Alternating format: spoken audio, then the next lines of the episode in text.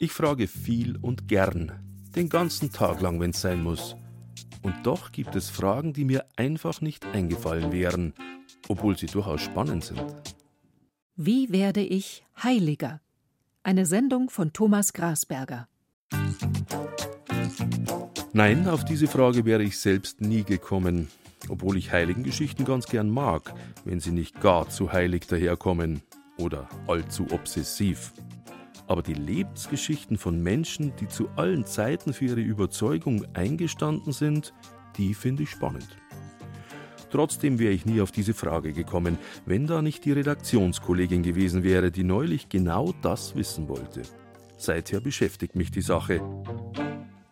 Im Grunde geht es dabei ja immer um den lieben Gott, denn so ein Heiliger ist ja nur ein Vermittler, der einer Gottheit besonders nahe steht. Es gibt solche vollkommenen Menschen in allen Religionen. Sie gelten als heilig, weil sie in ihrer Lebensführung vorbildlich sind. Tja, vielleicht hat sich mir deshalb die Frage nie gestellt, das Anforderungsprofil entspricht wohl nicht ganz den Fähigkeiten des Bewerbers, aber wer weiß, vielleicht wird's ja noch. Wunder geschehen immer wieder, sagt man. In der Münchner Pacelli-Straße 10 sitzt ein Mann, der sich auskennt mit Heiligen und Wundern. Johannes Modesto ist kein Priester, sondern ein sogenannter Postulator, einer, der in katholischen Selig- und Heiligsprechungsprozessen Material zusammenträgt. Postulator, das ist kein herkömmlicher Ausbildungsberuf, sondern eher eine theologische Zusatzqualifikation, die monatelange Schulungen in Rom erfordert. Alle kirchenrechtlichen Feinheiten von Selig- und Heiligsprechungen hat Johannes Modesto dort studiert. Jetzt sammelt er im Auftrag der Erzdiözese München und Freising biografische Informationen zu drei Münchner Kandidaten für ein Seligsprechungsverfahren. Fritz Gerlich, Journalist, Romano Guardini, Theologe und Willi Graf, Widerstandskämpfer der Weißen Rose. Alle drei waren außergewöhnliche Katholiken. Aber warum gleich eine Seligsprechung? Wofür brauchen wir denn überhaupt Selige und Heilige? Also ich denke, wir brauchen Heilige nach wie vor als Vorbilder, auch mit ihren Fehlern und Schwächen und mit ihren Stärken, also beides. Ich meine, ich kriege das jetzt mit, die Kandidaten für die Seligsprechung, die hatten bei aller ihrer Vollkommenheit, die sie gezeigt haben, die hatten eben auch ihre Fehler und Schwächen. Das macht sie eben auch sympathisch und nahbar, würde ich sagen, dass man sagen, Mensch, der Fritz Gerlich, der war schon manchmal ganz schön temperamentvoll und hat zum Beispiel ein volles Bierglas ins Oberlicht seinem Kollegen reingepfeffert oder so. Ne? Also äh, schon heftig. Ne? Aber weil er halt sich über was geärgert hat und natürlich hat er sich dann entschuldigt und alles, aber äh, dem ist einmal der Gaul durchgegangen. Man darf also auch Schwächen zeigen, aber halt nicht nur. Der Journalist Fritz Gerlich zum Beispiel war nicht nur ein trinkfester Heißsporn, sondern auch ein außergewöhnlich mutiger Mensch. Wegen seines Auftretens gegen Hitler wurde er 1934 im Konzentrationslager Dachau ermordet. Ein Märtyrer also. Ich bezweifle, dass ich nur ansatzweise so mutig gewesen wäre. Aber Selige und Heilige sind halt was Besonderes, nämlich vorbildlich, über alle Zeiten hinweg. Eine weitere Voraussetzung fürs Heiligsein klingt in meinen Ohren eher unangenehm. Man muss nämlich tot sein, am besten schon seit fünf Jahren. Frühestens dann kommt der Postulator. Vielleicht.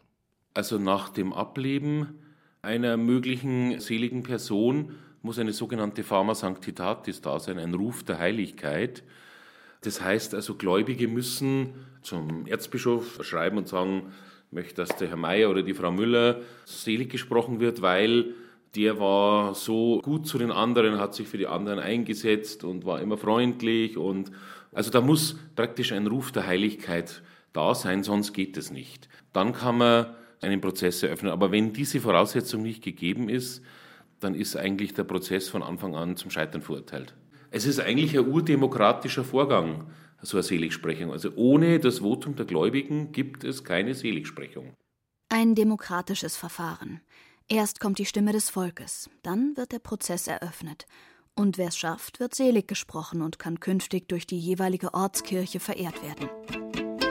Wie zum Beispiel der Befreiungstheologe und Erzbischof Oscar Romero, der 1980 von Militärs im mittelamerikanischen El Salvador ermordet und 2015 von Papst Franziskus selig gesprochen wurde.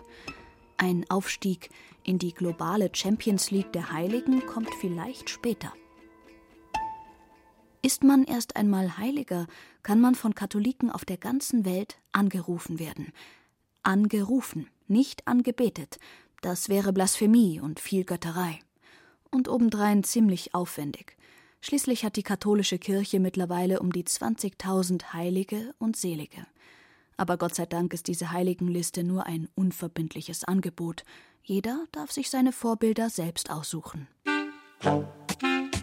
Ich persönlich mag ja den heiligen Antonius von Padua recht gern. Kein Wunder, er ist fürs Wiederfinden verlorener Sachen zuständig. Und so wie es auf meinem Schreibtisch manchmal ausschaut, ist die Fürsprache vom Schlamperl-Doni fast unerlässlich und noch einen schätze ich, aus Familientradition quasi, weil schon meine Oma manchmal bei ihm vorbeigeschaut hat. Der heilige Judas Thaddäus, eine metaphysische Allzweckwaffe, ein Helfer in allen verzweifelten Lagen. Und wer hilft, hat bekanntlich recht. Und wenn's nicht hilft, dann wird's schon nicht geschaut haben. In Gottes Namen. Doch zurück zu unseren himmlischen Heroen. 20.000 sind eigentlich gar nicht so viele. Bei 1,3 Milliarden Katholiken. Da kommen auf einen Heiligen gerade einmal 65.000 Gläubige. Ich stelle mir diese Riege der Heiligen wie eine große Behörde vor. In jedem Büro sitzt einer oder eine und ist für irgendwas zuständig. Dritter Stock links zum Beispiel Abteilung Feldfrüchte, die heilige Walburga. Daneben die Hauptabteilung der Bierbrauer, da sitzen gleich zehn Heilige beieinander. Einen Gang weiter Kosmas und Damian, die sind für die Bademeister zuständig. Gegen Diebstahl hilft der Petrus, gegen Cholera der Rochus, bei Geldsorgen wiederum die heilige Corona. Ums Fernsehen kümmert sich die Clara von Assisi, ums Radio, da gibt's auch immer viel zu tun, die Johanna von Orleans. Jeder hat so sein Ressort. Ja, was haben wir denn? Blähungen? Nein, da sind's hier falsch. Für Blähungen ist der Blasius zuständig. Hier ist der heilige Gangolf gegen Ehebruch. Für alles ist gesorgt. Ein perfektes System. Allerdings ein schier unüberschaubares. Gut, dass es heutzutage eine Heiligen-App fürs Handy gibt, quasi als Organigramm für die große Behörde. Spannende Geschichten sind da zu finden, aber durchaus auch einige unselige, etwa antijüdische Märchen. Geschichten von Leuten, die Heilige und Selige wurden, weil sie angeblich Opfer von Ritualmorden gewesen sein sollen. Eine Seligsprechung dauert übrigens manchmal Jahrhunderte. Und es geht streng zu bei so einem Prozess. Mit kirchlichem Gerichtshof, mit bischöflichen Beauftragten, mit Vernehmungen, Kirchenanwälten, Gutachtern und so weiter. Man muss übrigens nicht unbedingt Märtyrer gewesen sein, es gibt auch andere Wege zur Seligkeit. Den heroischen Tugendgrad zum Beispiel. In dem Fall ist nachzuweisen, dass der Kandidat Glaube, Hoffnung und Liebe in außergewöhnlicher Weise gelebt hat. Ebenso die vier Kardinaltugenden Mäßigung, Klugheit, Gerechtigkeit und Stärke. Klugheit und Mäßigung, alles gar nicht so einfach, finde ich. Denn geprüft wird auf Herz und Nieren. Rom möchte alle Fakten einer Biografie wissen. Schließlich ist die Entscheidung irreversibel.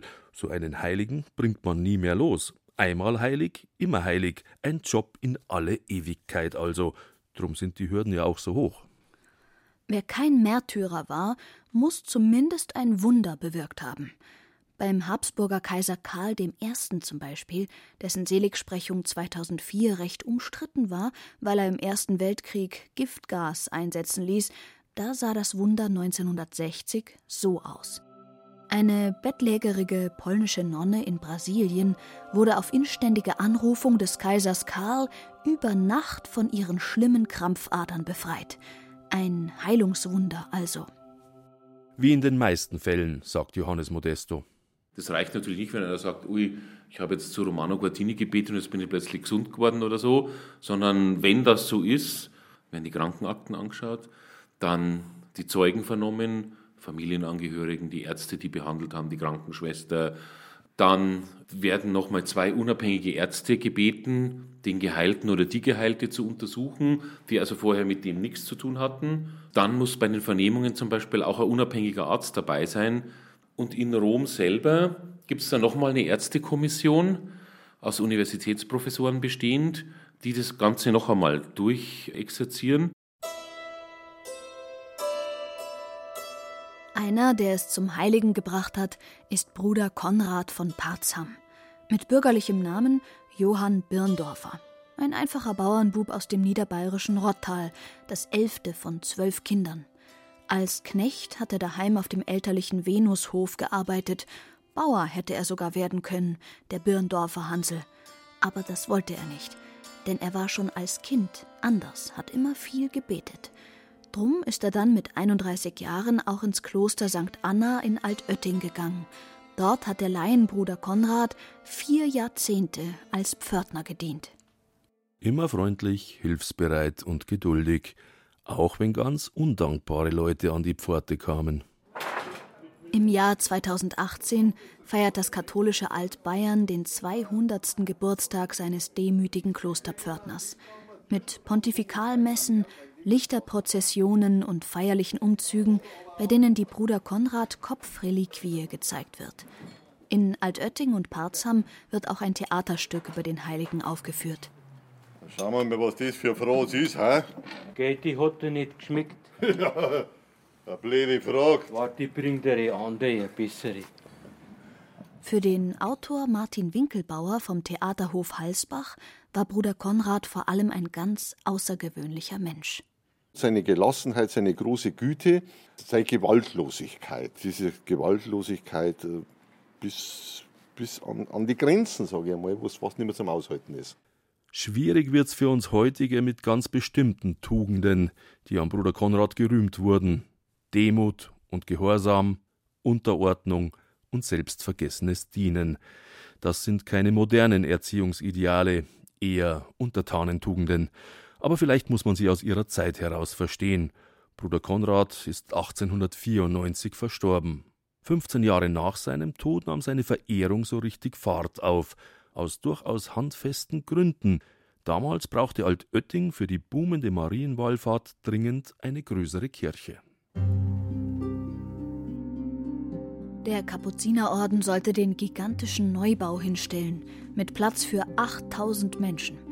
Das Startkapital für Deutschlands größten Kirchenbau im 20. Jahrhundert betrug freilich nur ganze drei Mark. Aber der Bettelorden machte seinem Namen alle Ehre und sammelte fleißig Spenden.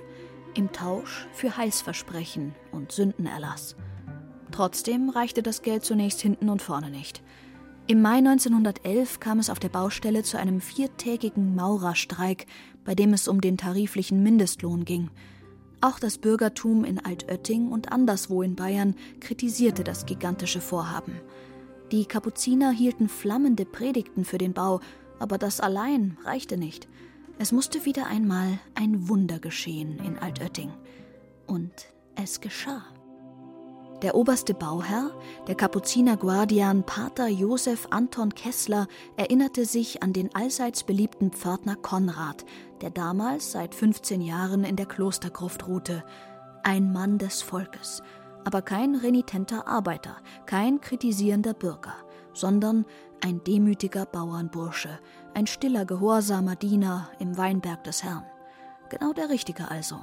Fortan betete der Klosterobere, der Guardian, täglich an Konrads Grab und hoffte auf Beistand. Ich schloss mit dem Verstorbenen einen Vertrag. Wenn du mir hilfst, die Kirche zu bauen, werde ich deinen Seligsprechungsprozess führen. So jedenfalls erzählt es später der Guardian in der Rede, die er im gefüllten Berliner Sportpalast halten durfte, im November 1934, also vier Jahre nach der Seligsprechung und wenige Monate nach der Heiligsprechung Bruder Konrads. Die Nationalsozialisten regierten damals gerade im zweiten Jahr, als der Altöttinger Kapuziner in Berlin referierte über das Werden und Reifen des neuen deutschen Heiligen. Rom 1934. Kardinalstaatssekretär Eugenio Pacelli blickt sorgenvoll nach Deutschland. Dort marschiert der Hitlerfaschismus unter dem Zeichen des Hakenkreuzes. Es war alles andere als ein Zufall gewesen, dass Papst Pius XI. am Pfingstfest desselben Jahres mit dem einfachen Klosterbruder Konrad aus dem bayerischen Altötting einen Deutschen heilig gesprochen hatte, der in seiner Demut und Frömmigkeit ein Gegenbild zum aufkommenden Wahn des deutschen Herrenmenschentums darstellte. Im Altöttinger Bruder Konrad-Film wird es heute so dargestellt, als habe Papst Pius XI. den Deutschen Konrad von Parzham an Pfingsten 1934 heilig gesprochen, um ein Zeichen gegen die Nationalsozialisten zu setzen. Aber ganz so einfach ist es wohl nicht. Natürlich hatten Katholiken vor 1933 gegen die Nazis gekämpft und manche auch noch danach, wie der mutige Fritz Gerlich, der seinen Einsatz mit dem Leben bezahlte. Papst Pius XI. jedoch unterschätzte Hitler nicht nur, sondern er schätzte ihn auch in gewisser Weise als ersten Staatsmann, der gegen den Bolschewismus gesprochen hat. So steht es im Tagebuch von Kardinal Faulhaber, der im März 1933 beim Papst vorsprechen durfte. Mit dem Reichskonkordat im Juli 1933 schlossen der Vatikan und das Deutsche Reich sogar einen völkerrechtlichen Vertrag. Hitler gab sich kirchenfreundlich und die Kritiker unter den Katholiken waren erst einmal ruhig gestellt. Auch in Altötting, wo die Nazis bei freien Wahlen gerade einmal auf 5 Prozent gekommen waren, wehte plötzlich ein anderer Wind. Der Altöttinger Liebfrauenbote, eine Speerspitze des bayerischen Katholizismus durfte nach der Machtergreifung vier Wochen lang nicht erscheinen. Danach bekam das Kirchenblatt einen neuen Chefredakteur aus Passau und feierte im September 1933 Hitler als Befreier. Deutschland wäre heute ein rauchender Trümmerhaufen, ein unabsehbares Leichenfeld, eine Wüste des Elends und des Grauens wenn es die Vorsehung nicht gefügt hätte, dass Hitler das Wettrennen mit den bolschewistischen Mordbrennern und Massenmördern gewinnen konnte. Der Hauptfeind war damals also der Bolschewismus, und gegen den wurde auch der brave Pförtner Konrad aus Altötting angerufen, wie der Journalist und Volkskundler Paul Enghofer schon in den 1980er Jahren bei seinen Recherchen herausgefunden hat. So hieß es zum Beispiel 1933 in der von Kapuzinerpater Kessler publizierten Gebetsschule des seligen Bruder Konrad von Parzham Rette Russland, rette unser Vaterland, errette ganz Europa aus den Händen der Gottlosen. Amen. Und 1934 in der Predigt zur Heiligsprechung Konrads hieß es, die Gläubigen sollen den Geist des heiligen Bruder Konrad in sich aufnehmen, diesen Geist unbedingter Glaubenstreue, diesen Geist widerspruchslosen Gehorsams gegenüber den rechtmäßigen Forderungen der staatlichen und kirchlichen Obrigkeit. Demut, Unterordnung, Opferbereitschaft, blinder Gehorsam. Die Tugenden des heiligen Konrad. Sie passten gut zum Untertanengeist, wie ihn auch das Naziregime predigte. Aber kann man das dem armen Bruder Konrad von Parzham anlasten, der damals schon seit vier Jahrzehnten tot war? Wohl kaum. Konrad war ein einfacher Mann, sagt auch Pater Norbert, den ich an der Altöttinger Klosterpforte treffe, also dort, wo der Bruder Konrad einst seinen Dienst verrichtete. Ja, es war eigentlich nichts Außerordentliches, was er getan hat, sondern das Alltägliche tat er in großer Treue und Liebe Gott und den Menschen zugewandt. Wir würde heute sagen, er war ein empathischer Mensch. Er hat sich in die Menschen, die an seine Pforte kamen, hineinversetzt und hat gut zuhören können und für jeden ein gutes Wort gehabt. Auch heute noch hat der Heilige viele Fans. Im Parzam besuchen ganze Busladungen seinen Geburtsort. Der dortige Bruder Konradhof ist für viele mehr als nur ein Museum, sagt Pfarrer Gunter Drescher. Weil die meisten Menschen eine Not haben, ein Anliegen haben. Und das bringen sie mit zum Bruder Konrad. Und hier erfahren sie immer wieder, dass ihnen geholfen wird und oft auch ganz konkret geholfen wird. Also was wir in der letzten Zeit immer wieder hören, ist von Familien, jungen Familien, die einen Kinderwunsch haben, der nicht erfüllt wird.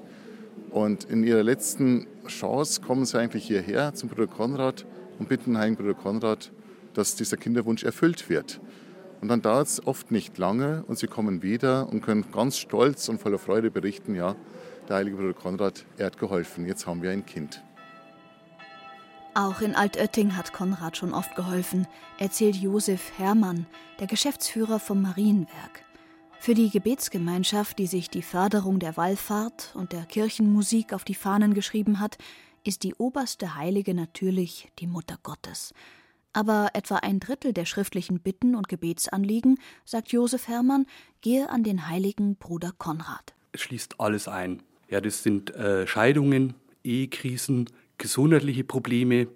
Also da schließt sich überhaupt nichts aus. Das ist die komplette Bandbreite. Natürlich gibt es auch den einen oder anderen, der finanzielle Nöte und, bittet um Hilfe.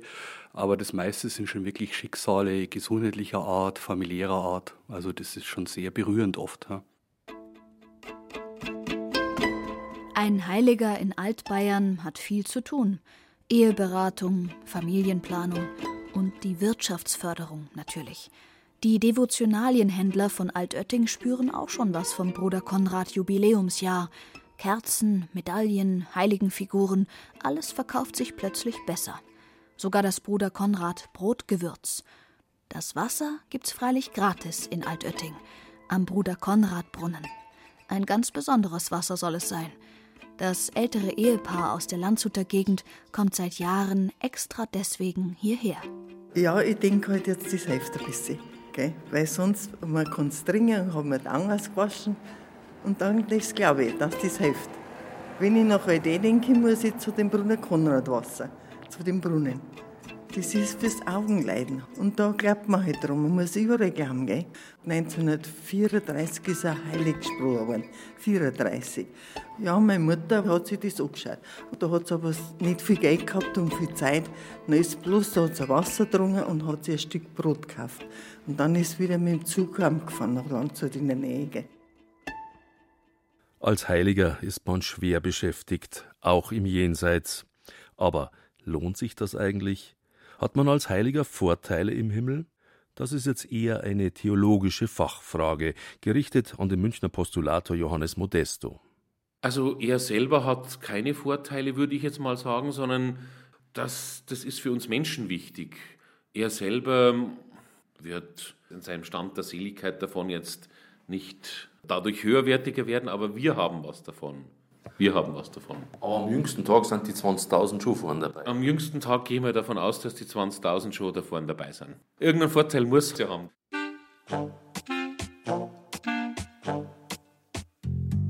Einen Versuch wäre es also wert. Und theoretisch kann jeder heilig werden, also fast jeder.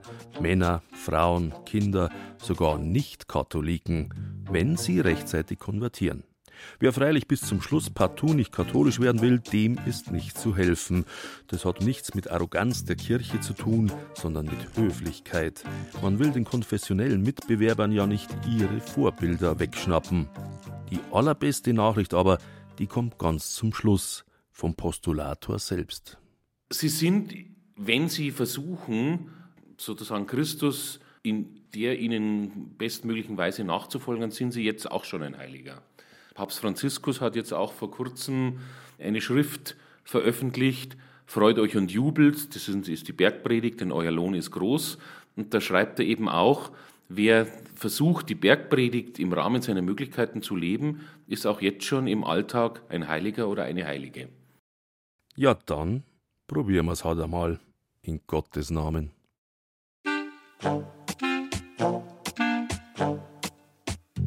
Wie werde ich Heiliger? Sie hörten eine Sendung von Thomas Grasberger. Es sprachen Laura Mehr und der Autor. Ton und Technik Regina Stärke. Regie und Redaktion Carola Zinner.